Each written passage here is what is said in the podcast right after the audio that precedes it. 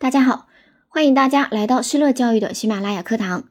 今天呢，给大家呈现的结构化试题是：有孩子下课找你说自己上课举手回答问题，你从来没喊过他，你会怎么办？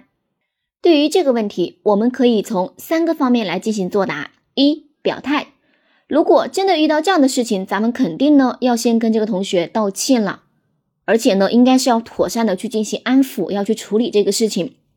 第二，措施要重点谈一谈，遇到这样的事情了，你到底会怎么样去解决这个问题？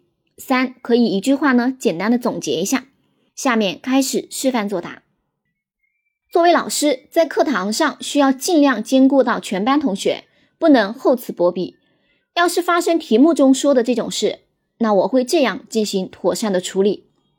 首先，我会向学生道歉，表示班上举手的同学比较多。所以呢，可能确实没有注意到他举手了，然后与学生进行沟通，了解学生的需求。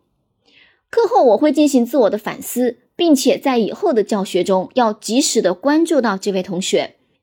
总之，老师呢还是要多进行反省，多关注学生的需求，对学生一视同仁。